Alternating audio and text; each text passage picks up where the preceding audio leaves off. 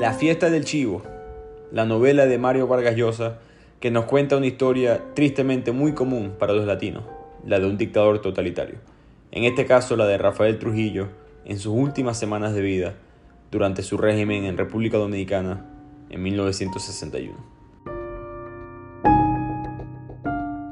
Arrancamos con otro episodio de Bibliotequeando. Como siempre, les habla su anfitrión Ricardo Lugo, arroba bibliotequeando en las redes. Sigan compartiendo la cuenta, dando like, siguiendo, promoviendo el podcast 5 estrellas para seguir mejorando nuestro conocimiento y cultura a través de los libros. También se pueden suscribir al blog de Bibliotequeando donde yo escribo distintos artículos sobre distintos temas de los libros que hacemos en el podcast y otros que no forman parte de esta lista. El link lo encuentran en la descripción de este podcast o en el link de las cuentas de las redes sociales. La fiesta del chivo es una novela de ficción histórica. Mario Vargas Llosa toma, por supuesto, elementos reales de la historia, como lo fue el régimen de Rafael Trujillo, y le agrega personajes y, distintos elementos ficticios. Esta novela es muy interesante porque tiene tres caminos, digamos, tiene tres historias, todas suceden en paralelo, y en cada uno de los personajes ellos regresan al pasado y piensan en las distintas decisiones que tomaron para llegar a donde están. Estos tres caminos, estas tres historias son la de Uraña Cabral, que es una mujer dominicana que se fue de Dominicana durante el régimen de Trujillo, poco antes que los, lo asesinaran, pero ella fue hija de un senador del régimen de Rafael Trujillo. El segundo personaje, la segunda historia, es la del mismo Rafael Trujillo, y es básicamente desde la mañana hasta la tarde en el día de su asesinato. Y la tercera historia es la de sus asesinos, los que, por decirlo así, intentaron un golpe de Estado y los que lo emboscaron en el día de su, de su muerte. Así que mientras les hago este resumen, yo me estaré intercalando, intercambiando entre cada historia para hacerlos sentir que están viviendo el libro de la misma manera que Vargas Llosa lo escribió. Así que empezamos con la historia de Uraña Cabral, una niña apenas cuando se fue de República Dominicana a los 14 años, pero ya en esta novela ya ella es una mujer mayor de 49, vive en los Estados Unidos, se graduó de la Universidad de Harvard, trabaja como abogada en Nueva York, le ha dado la vuelta al mundo, tiene un muy buen empleo, ha sido muy exitosa profesionalmente. Pero se nota que tiene ciertos problemas personales que nunca ha resuelto. Desde que se fue a los 14 años, nunca volvió a República Dominicana. Su familia le manda cartas, ella las lee pero no las ha respondido. Pero por haberlas leído se entera de que su papá, que sigue vivo, después de haber sido senador del régimen de Trujillo, está en muy mal estado de salud. Entonces ella decide, por primera vez en 35 años, visitar República Dominicana. Cuando llega a casa de su padre se da cuenta que su estado de salud es mucho peor de lo que ella pensaba. Ya básicamente su padre no puede hablar, no se puede comunicar entiende lo que le dicen, pero ya no tiene manera de comunicarse dado a ciertos daños que tuvo en el cerebro. Entonces ella decide, o mejor dicho, aprovecha esta oportunidad para enfrentarlo, para preguntarle que cómo puede haber sido tan fiel a un tirano como fue Rafael Trujillo. Hasta de hecho le preguntó, porque Uraña se empieza a acordar de que Trujillo solía ir a las casas de sus distintos funcionarios del gobierno solamente a tener relaciones sexuales con las esposas de sus funcionarios, por la única razón de demostrar el poder. Entonces Uraña le pregunta si Trujillo tuvo sexo con su mamá, que qué otras maldades hizo él dentro de su familia que ella nunca supo. Su padre, por supuesto, no puede responder y ella hasta, hasta duda de si lo está entendiendo o no. Pero así empieza la novela con Uraña volviendo dominicana por primera vez y desafiando a su padre. Y de aquí la novela nos lleva ahora a la historia de Rafael Trujillo, el dictador. Esta es la mañana de lo que va a ser su último día en la tierra, por supuesto él no lo sabe. Y la novela nos los muestra como un hombre muy firme, muy intimidante, por supuesto con un carácter muy difícil, y al mismo tiempo con una obsesión por la limpieza, apariencia personal. Se despertaba muy temprano, se aseguraba que la ropa estuviera organizada de cierta manera y mientras él se despierta, se pone a pensar en diferentes problemas personales que él tiene. Él está pensando en el hecho que él siente que no hay un heredero del trono que le dé honor a él. Ninguno de sus hijos piensa que sería un buen gobernante. De hecho, él siente mucha frustración hacia ellos porque ellos están en París jugando polo, saliendo con mujeres, disfrutando de la vida, mientras que él está en Dominicana luchando por el bien del país. Así lo ve él, por lo menos. Pero por supuesto, esto es una dictadura muy totalitaria, duró 31 años, sus familiares tienen todos puestos en el gobierno, le cambió el nombre a la capital de Santo Domingo a Ciudad Trujillo. Y quien sea que estuviera en desacuerdo o tuviera alguna intención de dudar del liderazgo de Trujillo, era perseguido, asesinado, torturado, o la popular desaparición de las personas que suceden mucho en Latinoamérica. Durante esta mañana él se está despertando, se está vistiendo y está pensando en muchos problemas que tiene actualmente. Uno con la iglesia. La iglesia se le trató de levantar en contra de él un par de años antes. Las sanciones económicas por parte de la OEA. Y con todo esto en mente empieza su reunión con Johnny Aves, que es el líder de las, del Servicio de Inteligencia Militar, mejor, mejor conocido como el SIM, SIM. Quienes eran, digamos, los perros, la mano sucia del dictador Trujillo en República Dominicana. Este Johnny Aves García es una de las personas más sangrientas dentro de República Dominicana, probablemente de toda Latinoamérica en la época. Este no era un soldado, a pesar de ser el jefe del servicio de inteligencia militar, no era un soldado. Lo que es que él era el encargado de perseguir y torturar y matar a gente, era un sicario en el exterior de Rafael Trujillo. El gobierno de Rafael Trujillo tuvo algo muy particular, quizás esto es algo que muchos gobiernos hacen, pero muy famosamente. Trujillo buscaba y perseguía a los exiliados políticos en sus distintos países a los cuales se escapaban y también los mataba en el exterior.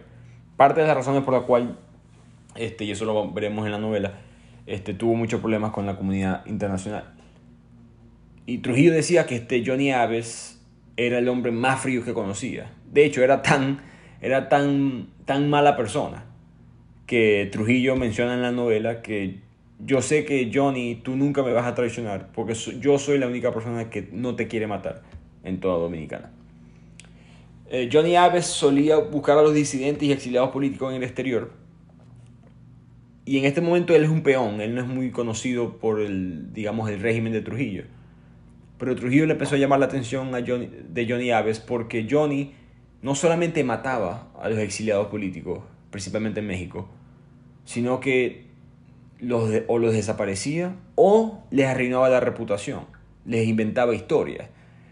Mataba a un exiliado y de, de alguna manera sacaba una historia diciendo que esa persona era homosexual, que para la época era un, era muy controversial, que esa persona era infiel, que esa persona era de otra religión, que, esa persona estaba robando plata, cosas que eran mentiras, pero lo, lograba hacer, era muy bueno controlando los medios o las narrativas, sin mencionar este, matando gente. Entonces Johnny Aves con el tiempo se convierte en el, en el jefe del SIM y llegan a esta reunión en la mañana, en la cual están discutiendo diferentes opciones, cómo lidiar con la iglesia, y Johnny Aves, de su manera muy peculiar, él argumenta que Trujillo simplemente debería de matar al obispo Riley, que es un obispo que es un líder de la Iglesia Católica dentro de Dominicana. Trujillo no quiere hacer esto. Él piensa que eso traería una invasión de Estados Unidos, que en esta época está con el presidente Kennedy, y él prefiere posponer esa idea. No que no la considere, pero la, de hecho la, la tiene en la cabeza desde hace tiempo, pero no quiere hacerlo en este momento. Y muy curiosamente, en esta novela, Johnny Aves le recomienda a Trujillo reforzar el camino de seguridad que él tenía hacia San Cristóbal. San Cristóbal era el pueblo originario de Trujillo y ahí él iba a tener relaciones sexuales con mujeres muchas veces consensuales como no consensuales. Y Aves quería poner más seguridad en esa vía, la cual Trujillo dice que no, porque se sentía claustrofóbico, él no le gustaba tener gente alrededor de él cuando él iba a hacer estas cosas en su propio, su propio pueblo. Y de aquí la historia nos lleva ahora a los conspiradores, a los asesinos de Rafael Trujillo. Como les dije, esto es todo es el mismo día. Es el último día en la vida de Rafael Trujillo, mientras él se despierta y tiene su reunión con Johnny Aves García. Los golpistas están en el carro, en la carretera, esperando por el carro de Rafael Trujillo. Esto es un 30 de mayo de 1961 y son cuatro hombres que están en el mismo carro. Salvador Estrella Sadala, mejor conocido como el Turco, Antonio Invert, Antonio de la Maza y Amadito. Estos cuatro personajes son de la vida real y por supuesto los detalles de las conversaciones y todo esto es un poco ficticio, pero la historia de ellos es de verdad. Cada uno de ellos fue trujillista. Todos apoyaron al régimen en un momento, pero diferentes circunstancias, diferentes eventos sucedieron que los hicieron cambiar de opinión. En el caso del turco, de Salvador Estrella, él era un católico muy practicante, muy creyente, y estaba convencido que, que esto que estaba haciendo Trujillo con la Iglesia Católica no era lo correcto, entonces él sentía que tenía, digamos, el permiso de Dios para ir a matar a Rafael Trujillo. En el caso de Amadito, él era un militar, parte del ejército de Trujillo. Durante su, su, su estadía en el ejército, él conoció a una muchacha llamada Lucía Gil, de la cual se enamoró. Se enamoró tanto que le quiso pedir matrimonio, pero dentro del trujillismo había que pedir permiso para poder casarse, porque Trujillo era muy paranoico y él quería evitar que militares, específicamente líderes políticos, se mezclaran con familias que no estuvieran en el interés de Trujillo. El régimen de Trujillo no le pareció que esta muchacha Lucía Gil era la mejor para, para Amadito. Tenía, ella no como tal, pero tenía ciertas conexiones con, con su hermano, que era un poquito idealista, un poquito de izquierda, socialista, y le prohibieron casarse con ella. Amadito, con todo y eso, se mantuvo en el ejército y a pesar de que le dolió, siguió fiel al régimen de Trujillo. Pero él fue subiendo poco a poco en el rango militar, en parte porque decidió no casarse con ella, eso le impresionó. Eh, Trujillo le gustaba hacer eso, le gustaba poner a prueba a, su, a, su, a los que estaban más cercanos a él. Entonces, lo que vieron que este amadito se sacrificó, o sea, que sacrificó su vida amorosa por, por el bien del trujillismo, decidieron promoverlo. Y él conoce a Johnny Aves García y Johnny Aves García lo pone a prueba, una vez más. Y le piden que mate a alguien sin saber quién es. Lo llevan por la carretera y le muestran a un hombre arrodillado con la cara cubierta con una bolsa y le piden que le dispare. Él cumplió sus órdenes, pero después se enteró que ese hombre que él mató era el hermano de Lucía Gil, la mujer con la que él se iba a casar, quien iba a ser su cuñado, o fue su cuñado por un tiempo. De ahí en adelante él decidió que Trujillo debía morir. El tercer conspirador que está en el carro es Antonio de la Maza, que tiene un hermano menor llamado Tabito, que es un fiel trujillista y trabaja para la aviación dentro del régimen. Él frecuentemente tenía que trasladar presos, prisioneros, este, mercancía, etc. Y un día a Tabito le pidieron en el avión, junto a un piloto llamado Murphy, trasladar a una persona. Esta persona es Jesús de Galíndez, un escritor. Él no le presta mucha atención a la tarea, lo considera normal. De hecho, piensa que, que como es un escritor de una persona de cierto alto perfil, le pidieron hacer esto a él porque es una persona muy fiel al régimen. Pero este Jesús de Galíndez no era un escritor, era un espía de la CIA que estaba en Dominicana. Rafael Trujillo se había enterado de él y lo mandó a matar después de que muere, el gobierno de Estados Unidos amenaza fuertemente a Trujillo con guerra, invasión, etc. Y Trujillo tiene que limpiar cualquier tipo de rastro de que Jesús de Galíndez estuvo bajo su control.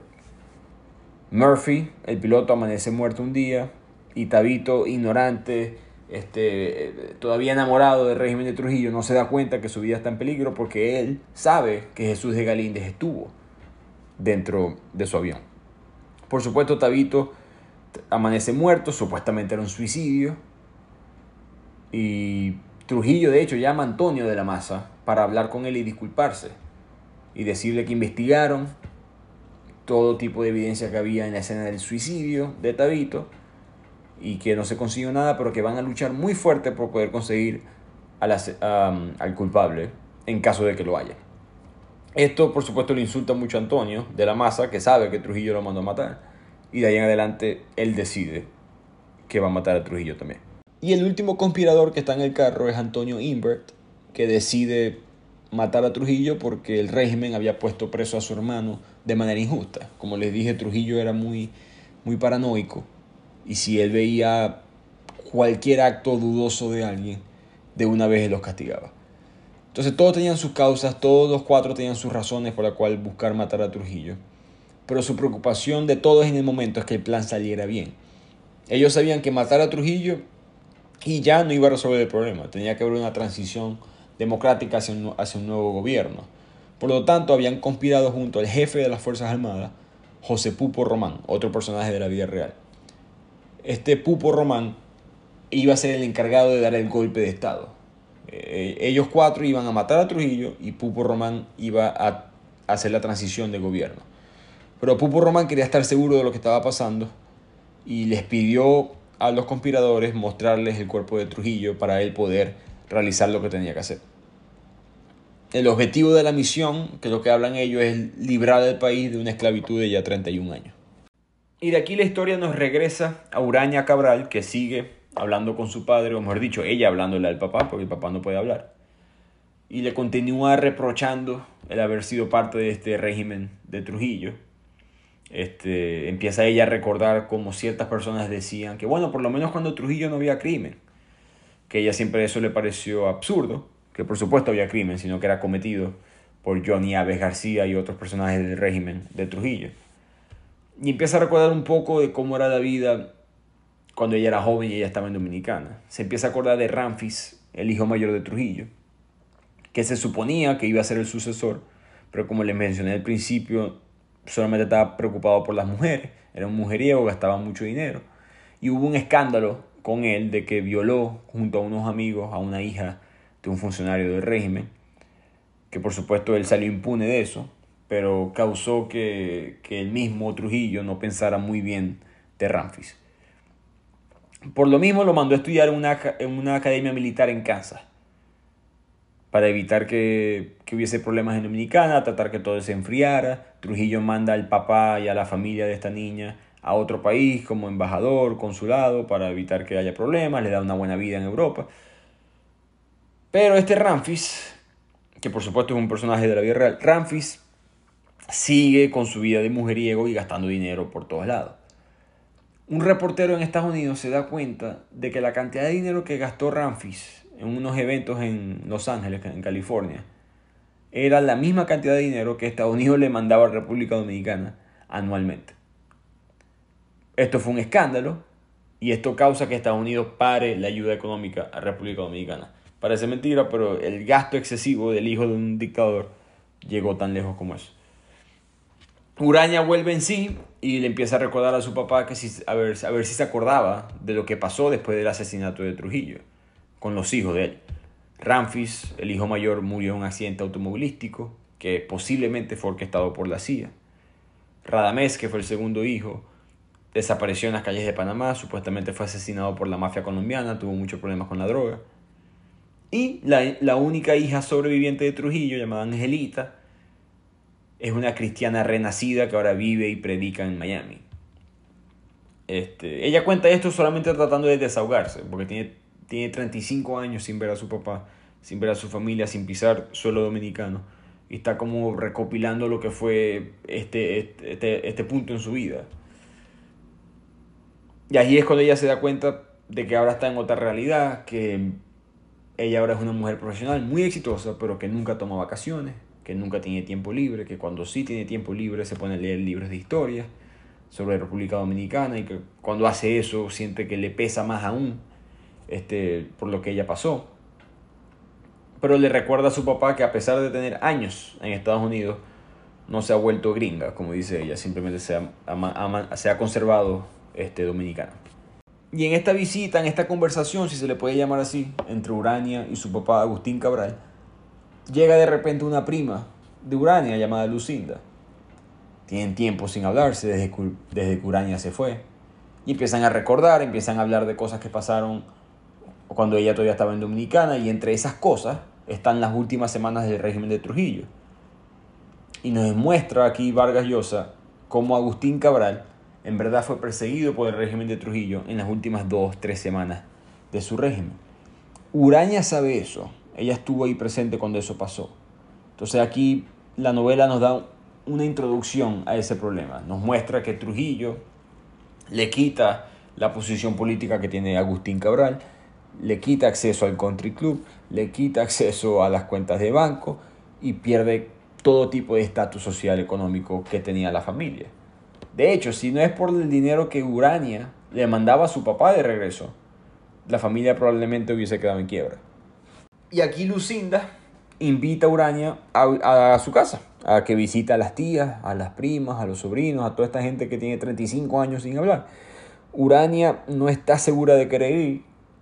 Hay muchas cosas con las cuales ella no quiere lidiar todavía. Todavía no sabemos exactamente qué es lo que es. Todavía no, no tenemos una imagen clara de por qué Urania se va de Dominicana y, de, y no mantiene contacto con su papá y con el resto de su familia. Con su papá, el libro en este punto nos da una idea de que, bueno, Urania está en desacuerdo con que él apoyó el régimen. Pero ahora que vemos que el régimen estaba persiguiendo al papá en las últimas semanas, Ahora tenemos un signo de interrogación. ¿Qué es lo que pasa? ¿Por qué Urania, que parece una mujer decente, inteligente, no está en contacto con su familia después de tanto tiempo?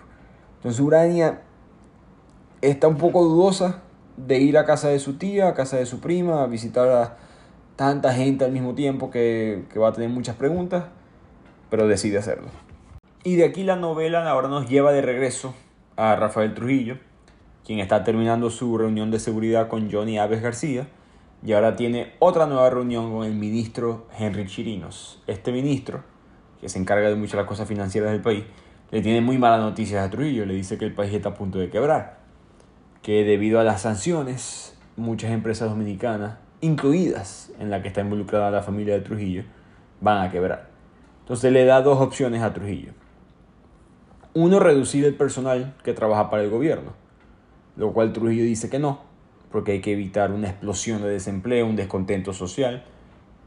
Entonces Trujillo le da una segunda opción, que es nacionalizar las industrias de República Dominicana aún más.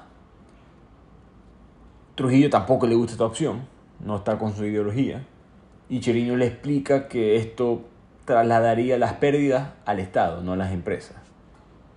Trujillo tampoco quiere que esto pase, que él dice, aquí muestra una parte quizás hasta cierto punto honorable de Rafael Trujillo, que es que él no, él no hacía esto para enriquecerse, cosa que es muy dudosa, pero que él tenía los negocios era para que la gente eh, trabajara para el país, que él le gustaba que las empresas tuvieran a su nombre, porque en teoría eso hace que los trabajadores trabajen más duro, porque les motiva más trabajar para Rafael Trujillo que lo que les motivaría a trabajar para una empresa. Entonces, eh, el libro nos pinta esta imagen personal que tiene Trujillo de no ser un corrupto, de, que no robaba. Pero al mismo tiempo nos muestra la historia que todo el mundo a su alrededor sí robaba. El mismo Chirinos le admite que tiene 400 mil dólares en una cuenta en Panamá. Trujillo se hace medio loco, pero se pone a pensar, si él robó 400 mil dólares, recuerden, esto hace 60 años, ¿cuánto más dinero no tendrán otros miembros del régimen? Eh, la esposa de Trujillo estaba pidiendo un millón de dólares a, Henry Chirinos para que se lo traspasaran a Suiza. Los hijos, por supuesto, despilfarrando dinero en todo, en todo el mundo. Entonces, tuvo una manera, creo, de, de Mario Vargas Llosa de demostrar que quizás Trujillo pensaba de esta manera, pero no era la realidad. Al terminar esta reunión con el ministro Chirinos, Trujillo ahora le toca ir a una fiesta. Y en esta fiesta le hacen una pregunta muy importante en la novela, que es que ¿cuál fue tu decisión más difícil en el régimen? Y Trujillo sin titubear responde que fue la masacre del Perejil. Él no lo menciona así, él dice que simplemente fue este, Haití, pero todo el mundo sabe a lo que se refiere. Esto fue un evento de la vida real muy oscuro, muy trágico en la historia dominicana y ese conflicto que siempre han tenido con, con Haití. Esto sucedió en 1937. Habían rumores de problemas en la frontera dominicana-haitiana. Supuestamente habían miles de haitianos que estaban trabajando en territorio dominicano y quitándole el trabajo a los dominicanos. Por la misma razón de siempre, los haitianos cobraban mucho más barato. De hecho, ni siquiera estaban cobrando. Estaban solamente pidiendo comida a, cambio de trabajar, una, una mano de obra muy barata. Los, los dueños de las plantaciones, de las fincas, de las granjas no querían pagarle a los dominicanos, preferían pagarle a los haitianos.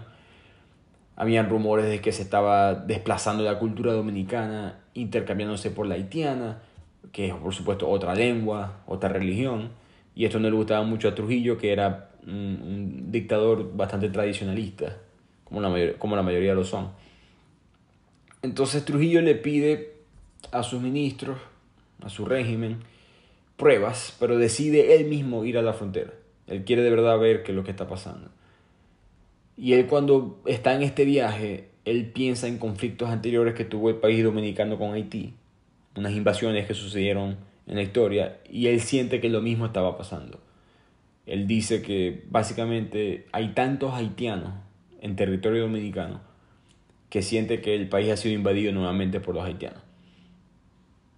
Cuando él regresa a Ciudad Trujillo, él decide ordenar a los militares exterminar sin piedad a toda persona de nacionalidad haitiana que se encuentre ilegalmente en territorio dominicano, con excepción de la de las plantaciones de azúcar porque necesitaban la mano de obra para mantener la economía.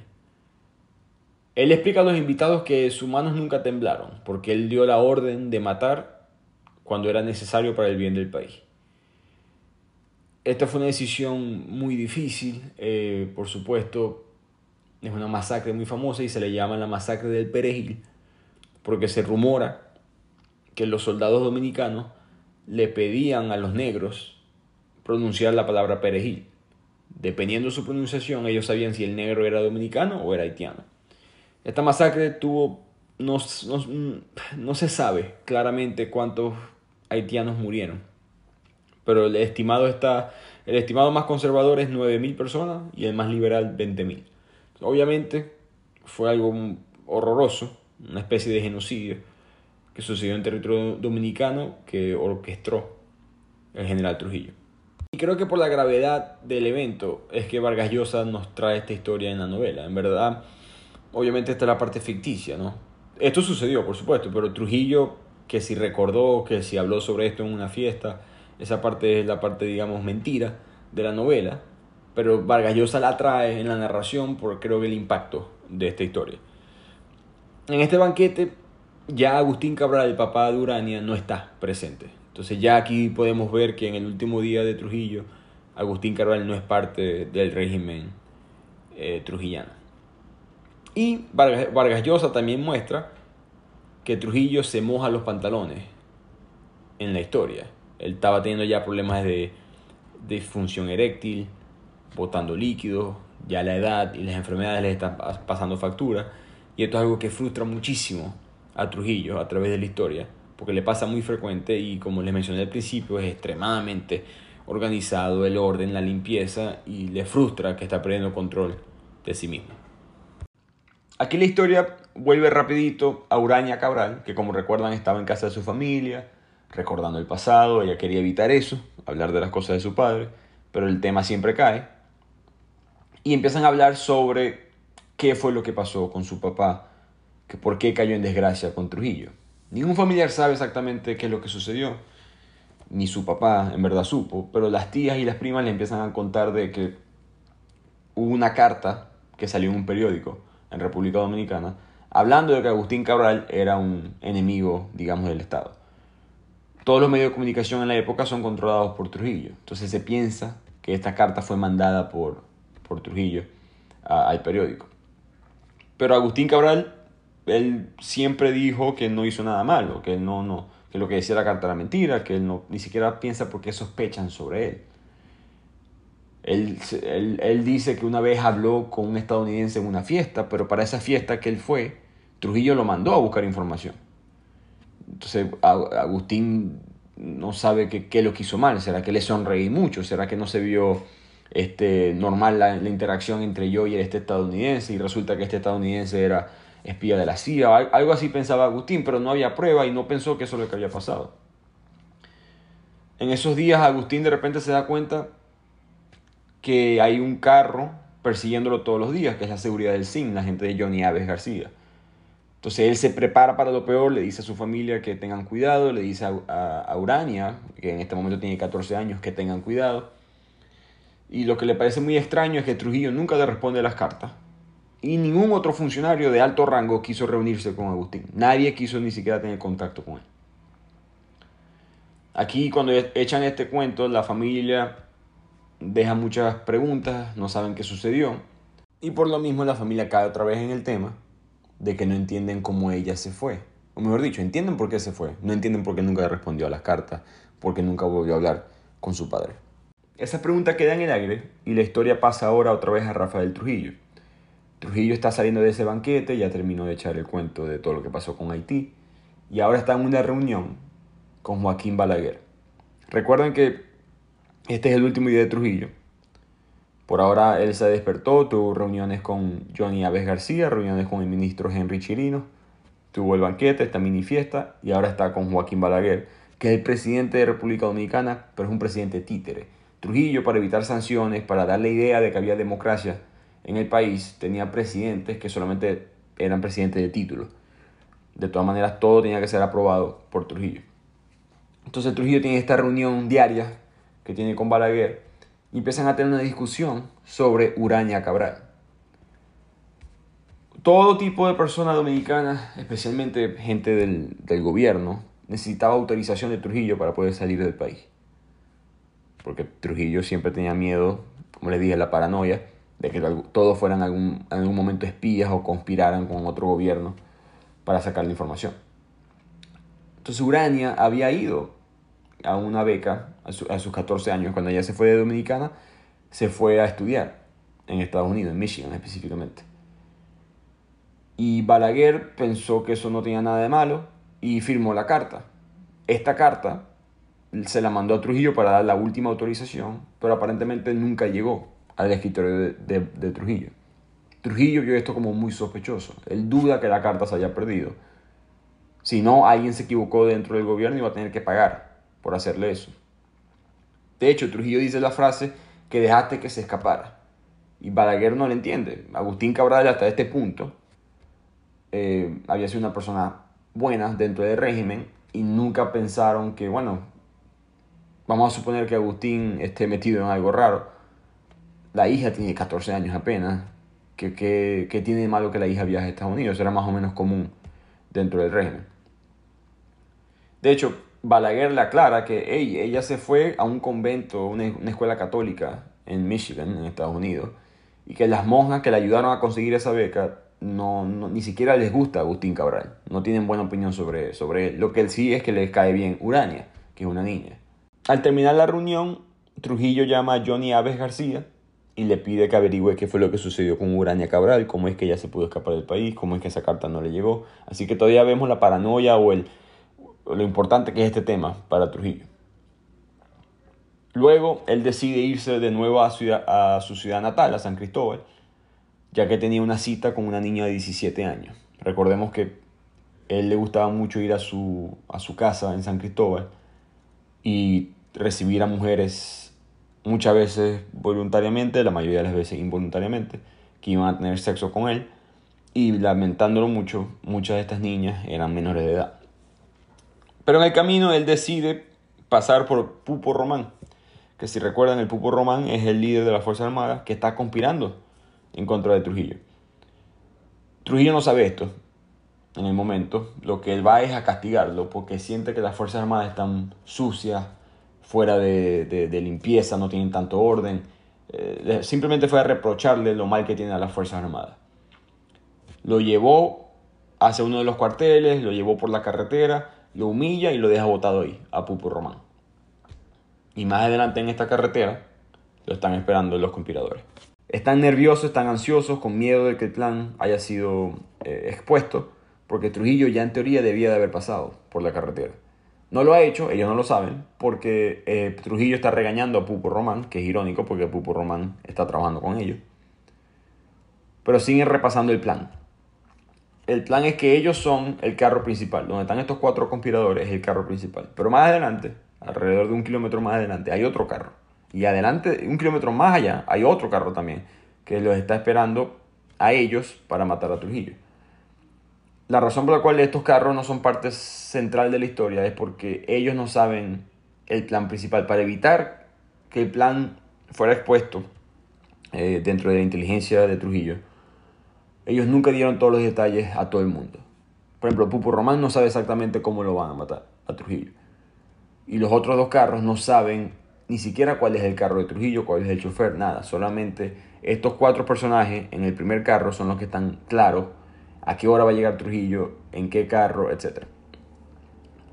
Mientras piensan en eso, en eso pasa el, carro de Trujillo, que finalmente aparece.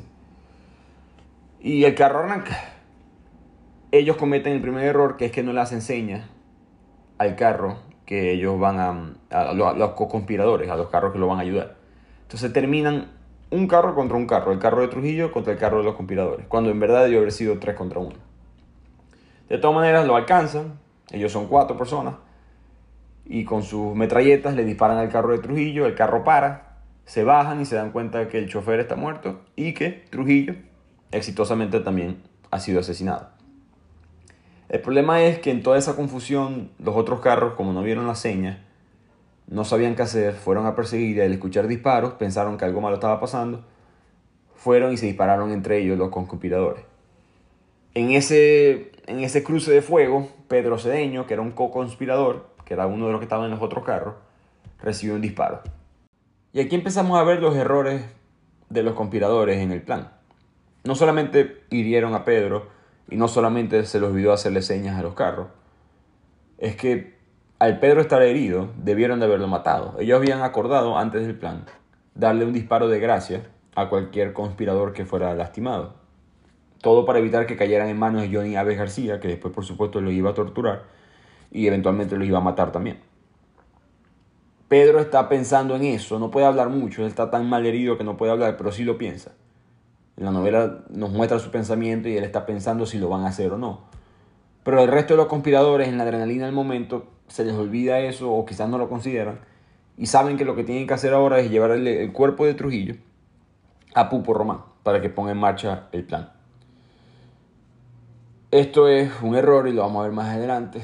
Este, en la desesperación de irse rápido de la escena del crimen, ellos dejan botado un carro, que es el carro de Turk, del turco, y esto por supuesto implicará a él en el asesinato y al resto del grupo, pero ellos piensan que, bueno, no pensemos en eso.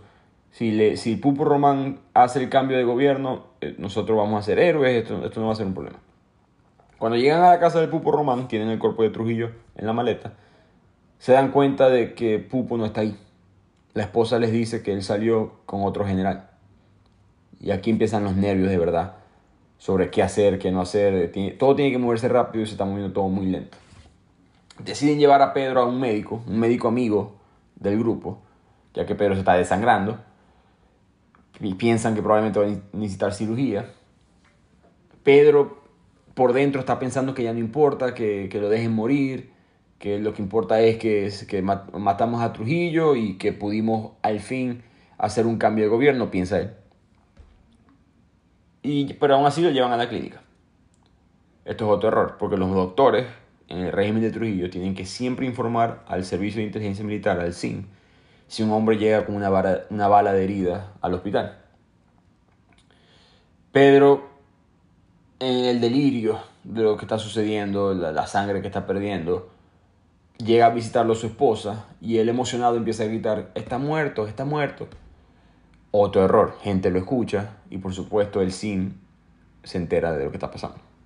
Pedro sigue desangrándose y el doctor se da cuenta que hay que operarlo inmediatamente para poder salvarlo. Pero en eso llega Johnny Aves García, que amenaza al médico a muerte y le dice que manténgalo vivo sin cirugía que lo quiero interrogar. Y en esta interrogación slash tortura, Johnny Aves García le prende cigarros y se los apaga en el cuerpo a Pedro, que por supuesto empieza a decir nombres, y suelta el nombre de Antonio de la Maza, de Antonio Inver, de sus amigos que conspiraron en contra de Trujillo, y ya aquí vemos que el plan básicamente ha fracasado. Pedro en este momento está solo en el hospital. Estaba su esposa, pero los otros conspiradores ya se habían ido. Amadito, Tony Inver y el turco deciden que en vez de esperar a ver qué pasa con Pupo, que no aparece, van a tener que ir a esconderse en casa de un primo de Antonio Inver. Cuando ellos llegan allá, ellos empiezan a discutir qué fue lo que pasó con Pupo, se habrá asustado, eh, lo habrán capturado y poco a poco se dan cuenta que eso no importa, que ya todos están jodidos, que es lo que dicen ellos mismos. El primo de Tony, de Antonio Inver, le recomienda que se vayan a una finca que él tiene eh, muy lejos. Eh, en, los pueblos. De hecho, no es de él, ni siquiera es de un mecánico que conoce, pero él sabe que ese mecánico no está ahí en esa finca ahorita, entonces él se, puede, se pudieran esconder allá. Amadito y Antonio parten hacia allá y notan que empieza a haber demasiado movimiento en la ciudad de militares, agentes del SIM, Así que cuando llegan a la finca, simplemente deciden esconderse ahí y el primo eh, de Antonio Inver le promete que mañana va a volver con comida. Nunca volvió hasta el tercer día. Entonces pasaron tres días muy solitarios, muy fuertes. Pero ahora el primo, que antes había tenido una, digamos, un comportamiento muy, eh, muy fraternal, tratando de ayudar a su primo que estaba siendo buscado por el gobierno, ahora está asustado. Le dice que hey, tus fotos están en todos los periódicos, la foto de todos ustedes está en todos los periódicos. El gobierno ha ofrecido muchísimo dinero a cualquier persona que tenga información sobre ustedes. Y cualquier persona que sea simplemente sospechada de ser antitrujillista ahorita va a tener grandes represalias. Entonces deciden ellos escaparse de esa finca, que quizás fue otro error, porque estaban hasta cierto punto eh, seguros. Y lo dejan en una avenida. El primo los deja, deja a Amadito en una avenida y le desea suerte. Amadito va a casa de su tía, una tía mayor, la tía Meca se llamaba. Y la tía resulta que está muy asustada se pone un poco bravo con él, no bravo de mala manera, pero diciéndole que hubiese llegado de noche porque tú estás cubierto de sangre este, y todos mis vecinos aquí son trujillistas. Entonces Amadito se arrepiente un poco de eso, pero tenía mucha hambre, estaba un poco desesperado, sabía que su tía vivía por ahí cerca. Él se baña, empieza a comer en, en la casa de su tía y de repente la tía pega un grito porque se da cuenta que los agentes del SIM están afuera. Amadito es atacado por los agentes, lo golpean sin piedad, lo matan, lo disparan muchas veces. Y a la pobre tía también es torturada, golpeada y arrastrada por el suelo y metida en una patrulla. Nunca se supo más de la tía, se supone que fue muerta por ayudar a los conspiradores de Trujillo, que aquí muestran nuevamente lo, cruel que era el régimen trujillista. Y para dar un ejemplo, el cuerpo de Amadito fue atado como los cazadores cuando atan a un cuervo, un ciervo, eh, y fue atado a un techo de un, de un carro, de un Volkswagen, y lo pasearon por diferentes plazas y ciudades para que vean lo que le iba a pasar a cualquier persona que ayudara a los conspiradores. Así que tristemente ya el régimen se bajó, mató a uno de los conspiradores de este, de este golpe o intento de golpe, Amadito, que si recuerdan fue uno de los más eh, digamos, fuertemente en contra de Trujillo, porque Trujillo, específicamente Johnny Aves García, le obligó a matar a su cuñado. Entonces, bueno, Amadito está muerto y siguen vivos Antonio de la Maza, el turco, y Antonio Invert. De la Maza y el turco siguen escondidos en casa de un amigo de ellos que es doctor y están en un ático. En ese ático, muy caliente, sin acceso al mundo externo, ellos reciben los periódicos que les pasa el doctor en el periódico yo ven una foto del Pupo Román abrazándose con Ramfis, el hijo mayor de Trujillo, en el funeral de Trujillo. Ahí ellos definitivamente se dan cuenta de que no va a haber ningún tipo de golpe de Estado, el plan no se pudo hacer, no habrá ninguna junta cívico-militar. Ellos todavía tienen una pequeña esperanza de que quizás el Pupo Román tuvo que hacer las cosas diferentes, estaba cuadrando algunos movimientos, pero aquí se dan cuenta que nada, nada va a pasar eh, y deciden irse eh, del, ático, en parte también porque el doctor que los recibe tiene una mujer embarazada, tiene un hijo y no quiere ponerlos en riesgo. Ellos se van en taxi, bueno, no tienen otra manera de irse, pero son reconocidos. Tienen que bajarse y, al bajarse tienen agentes del SIM que los estaban persiguiendo y son acribillados. Al final del capítulo uno piensa que están muertos, pero todavía siguen respirando después del tiroteo. Y aquí la historia pasa a Pupo Román en este momento sabemos que lo que hicieron los conspiradores, sabemos que estaba haciendo Trujillo en el momento del asesinato, pero no sabemos por qué el plan no se ejecutó. Entonces nos empiezan a mostrar un poco la historia del Pupo Román. El Pupo Román tenía muy buena posición política, no solamente estaba en la Fuerza Armada general, sino que estaba casado con un miembro de la familia de Trujillo. De hecho, el mismo Trujillo nunca sospechaba de él porque lo veía como un hombre sin aspiraciones, sin, sin, sin ansias o hambre de poder. Entonces era un perfecto conspirador en el plan. El Pupo se cansó un poco de la intrusión, de la arrogancia de Trujillo. Trujillo era una persona muy despreciable, específicamente en el aspecto personal. Y esto fue lo que más le hizo molestar a Pupo Román y por eso formó parte del plan. Él de hecho es el que le dice a los, a los demás, Amadito, Antonio de la Maza, antes de que fueran asesinados, es el que les instruye que no pueden secuestrar a Trujillo, no pueden hacerlo renunciar, no pueden dejar que se vaya este, a otro país o estar preso, tenemos que matarlo. Él se une a la conspiración solamente bajo ciertas condiciones.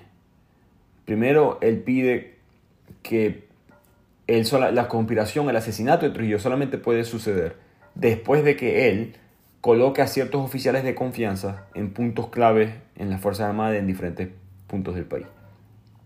La idea, por supuesto, era que después de que Trujillo muera, él pudiera comandar ese golpe de Estado muy fácilmente. Cuando él se entera que muere Trujillo, en su casa, muy poco después, llega el general Espaillat, que le decían Navajita. Este general era un fiel trujillista y apenas Pupo ve entrar a Espaillat, sabe que Trujillo ha, ha, muerto. ni siquiera tiene que ver el cuerpo, ya él sabe lo que pasó. Así que Pupo sabe el plan. Y sabe que el primer paso del plan es ejecutar a, Navajita, matar a este general, que era un ex jefe del CIM antes que llegara Johnny Aves García. Pero por X razón, por, sin explicación alguna, no lo hace. Sino que se lleva a Espaillat y a su esposa fuera de la casa. El, parte, Espaillat lleva a Pupo Román a hacer escena del crimen para que vean que lo que pasó. Él ve el, carro acribillado, a balazos, y están muchos trujillistas en la escena. Él debería detenerlos o ejecutarlos a todos. Pero aún así lo, lo, único que hace es analizar la escena del crimen junto a los demás. Después lo llevan de regreso a la fortaleza y ahí hay una reunión, digamos, militar, política, y Pupo siente el vacío de poder, se da cuenta que nadie sabe qué hacer, que nadie sabe a quién escuchar. El, heredero del trono en teoría es Ramfis, el hijo mayor que está en París. Entonces, hay, él reconoce la necesidad de intervenir, tomar el mando, asegurar que sus oficiales eh, sepan que hay una oportunidad para el cambio. Él tiene el discurso preparado, él se lo sabe de memoria. Eh, un discurso que él tenía listo para poder para decirle, explicar a la gente por qué se debería facilitar una transición junta cívico-militar. Nuevamente, sin explicación, en lugar de hacer lo que él tenía que hacer, él simplemente no hace nada. Habla en términos vagos para evitar que se den cuenta que es un conspirador, pero no dice nada. Ahí se da cuenta que su plan fracasó, que él fracasó.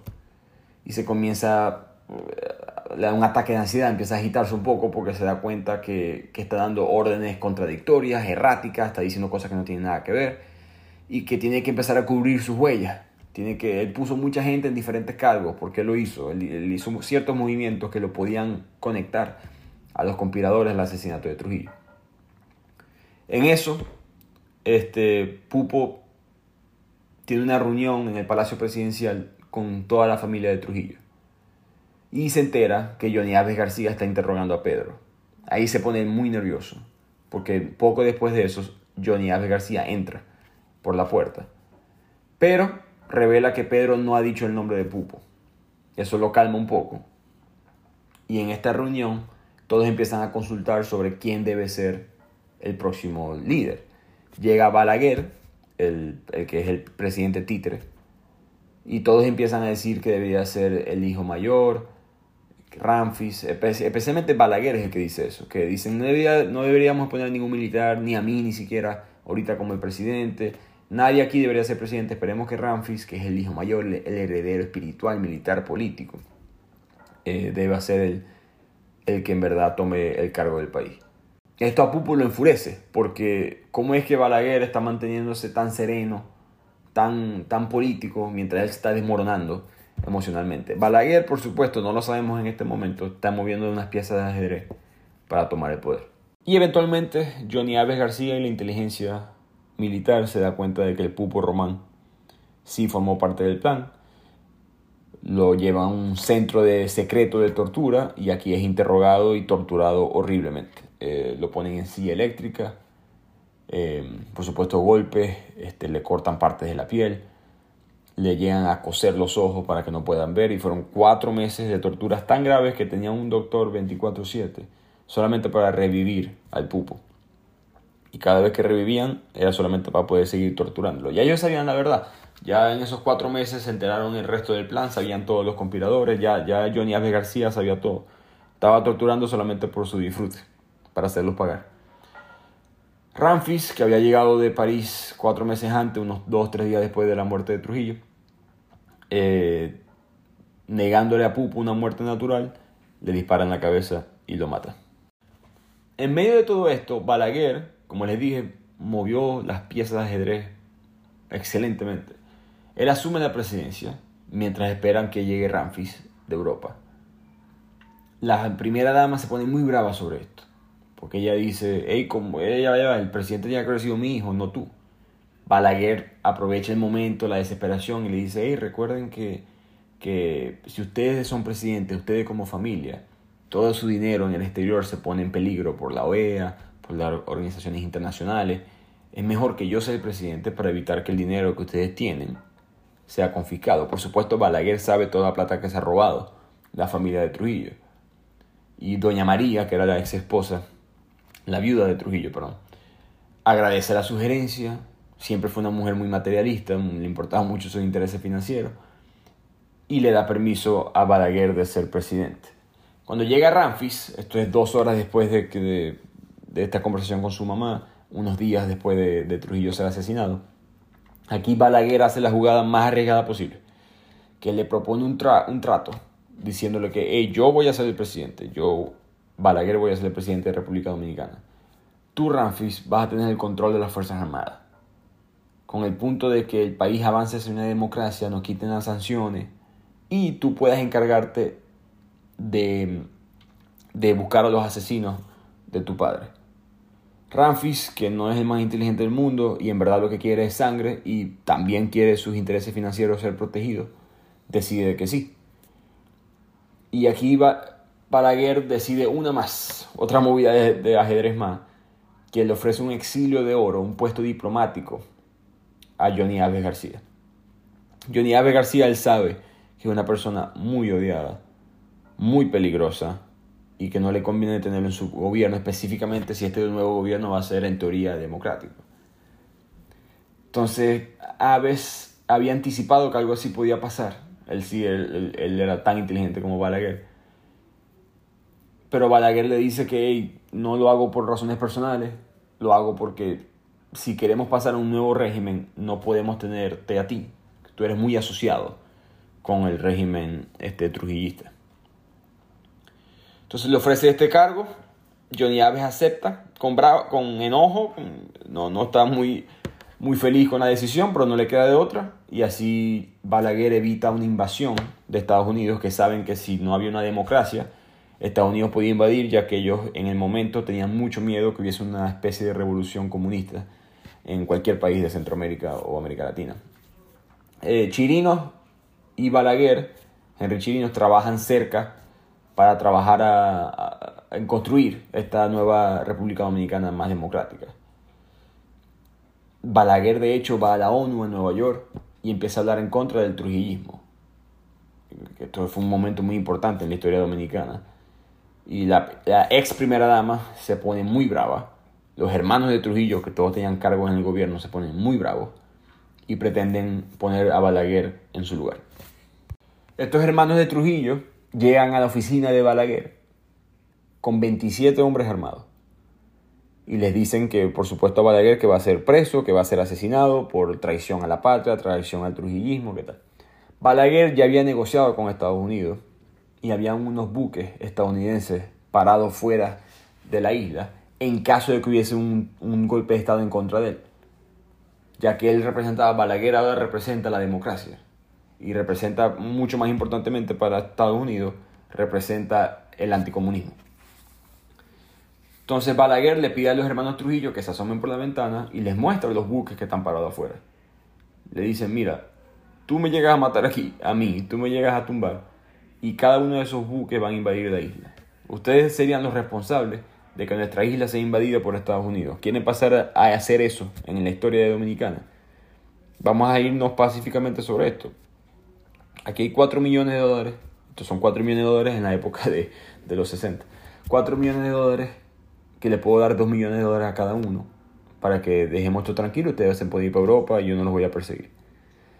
Los hermanos dicen que sí. Y nuevamente Balaguer, genio, movió las, las piezas muy inteligentemente y se mantiene en el poder. Y ahora con esta dominicana más democrática, con Balaguer en el poder, nos llevan a la historia de los presos que son capturados. Todos son capturados menos Antonio Inver, que sigue escondido. Los presos son torturados, no tan grave como el Pupo Román, pero son capturados, torturados e interrogados por tres meses. En verdad el plan ya se sabe, la inteligencia ya sabe todo, eh, a excepción de Antonio Inver que no saben dónde están, pero creen que ninguno de estos presos como Antonio de la Maza o el turco en verdad saben dónde se encuentra.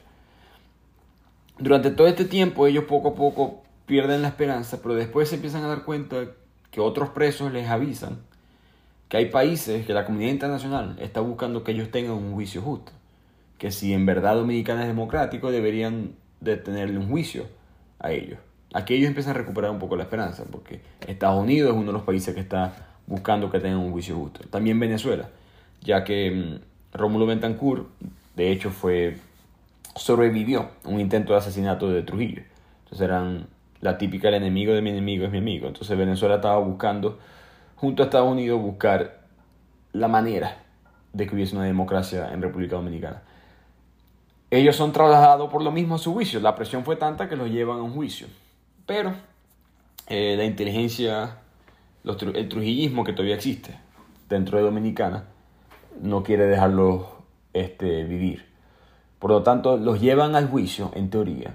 Pero los presos se dan cuenta que estos tres, estos dos muchachos militares que están manejando la camioneta, que los trasladan a ellos, son muy jóvenes.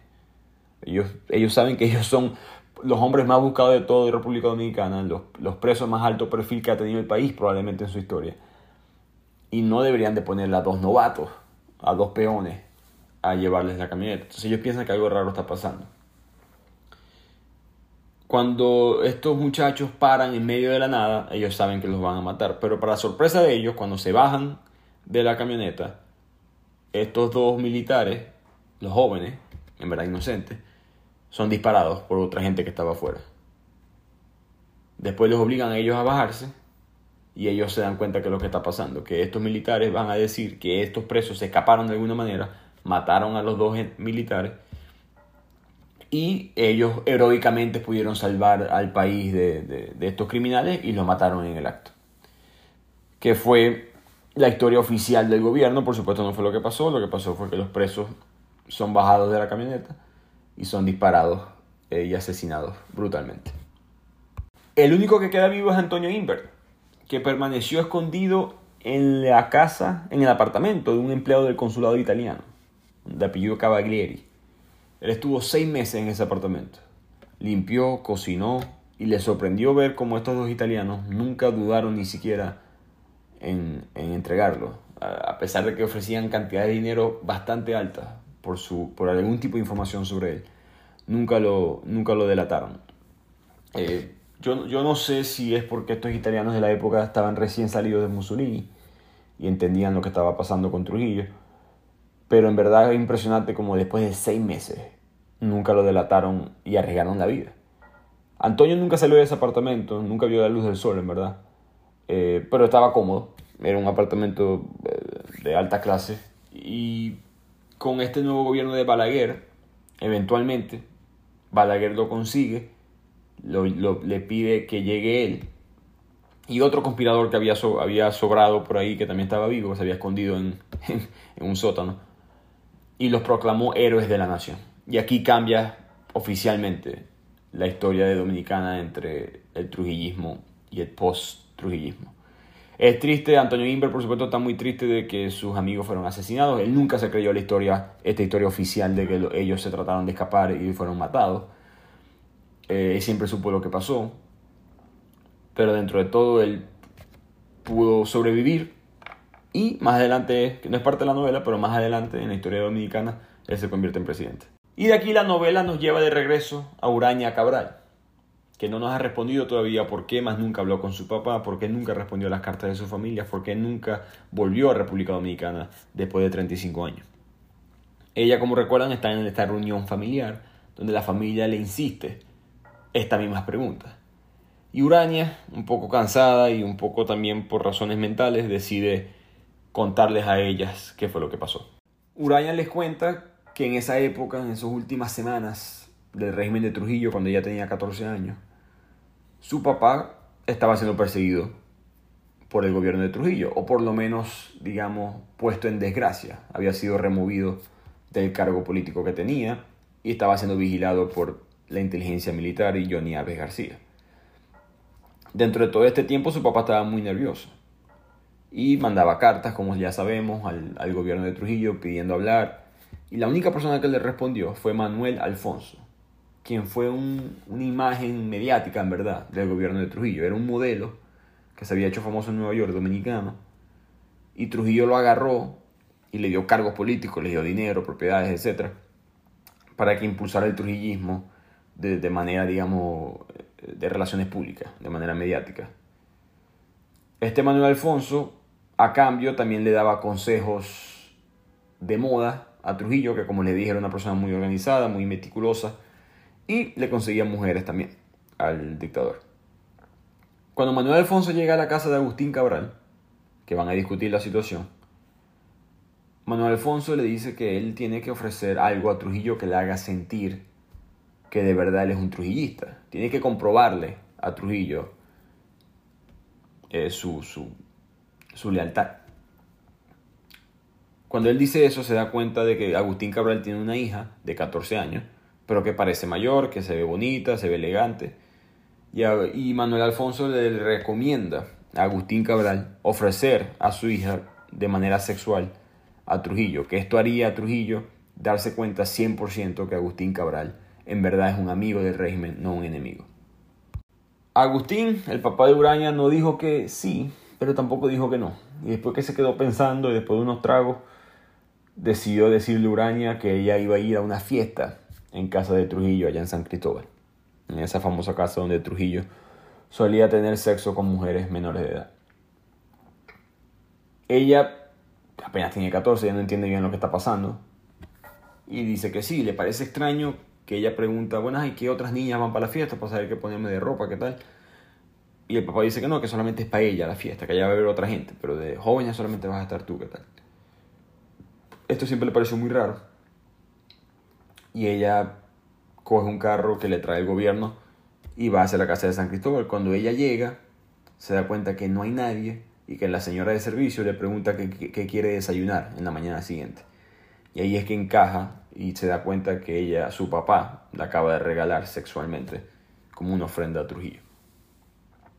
Ella piensa en muchas cosas, piensa en escaparse, pero sabe que la van a conseguir de todas maneras, piensa en en quizá este, ponerse a llorar, en buscar ayuda con las señoras de servicio, pero sabe que tampoco eso sería inútil.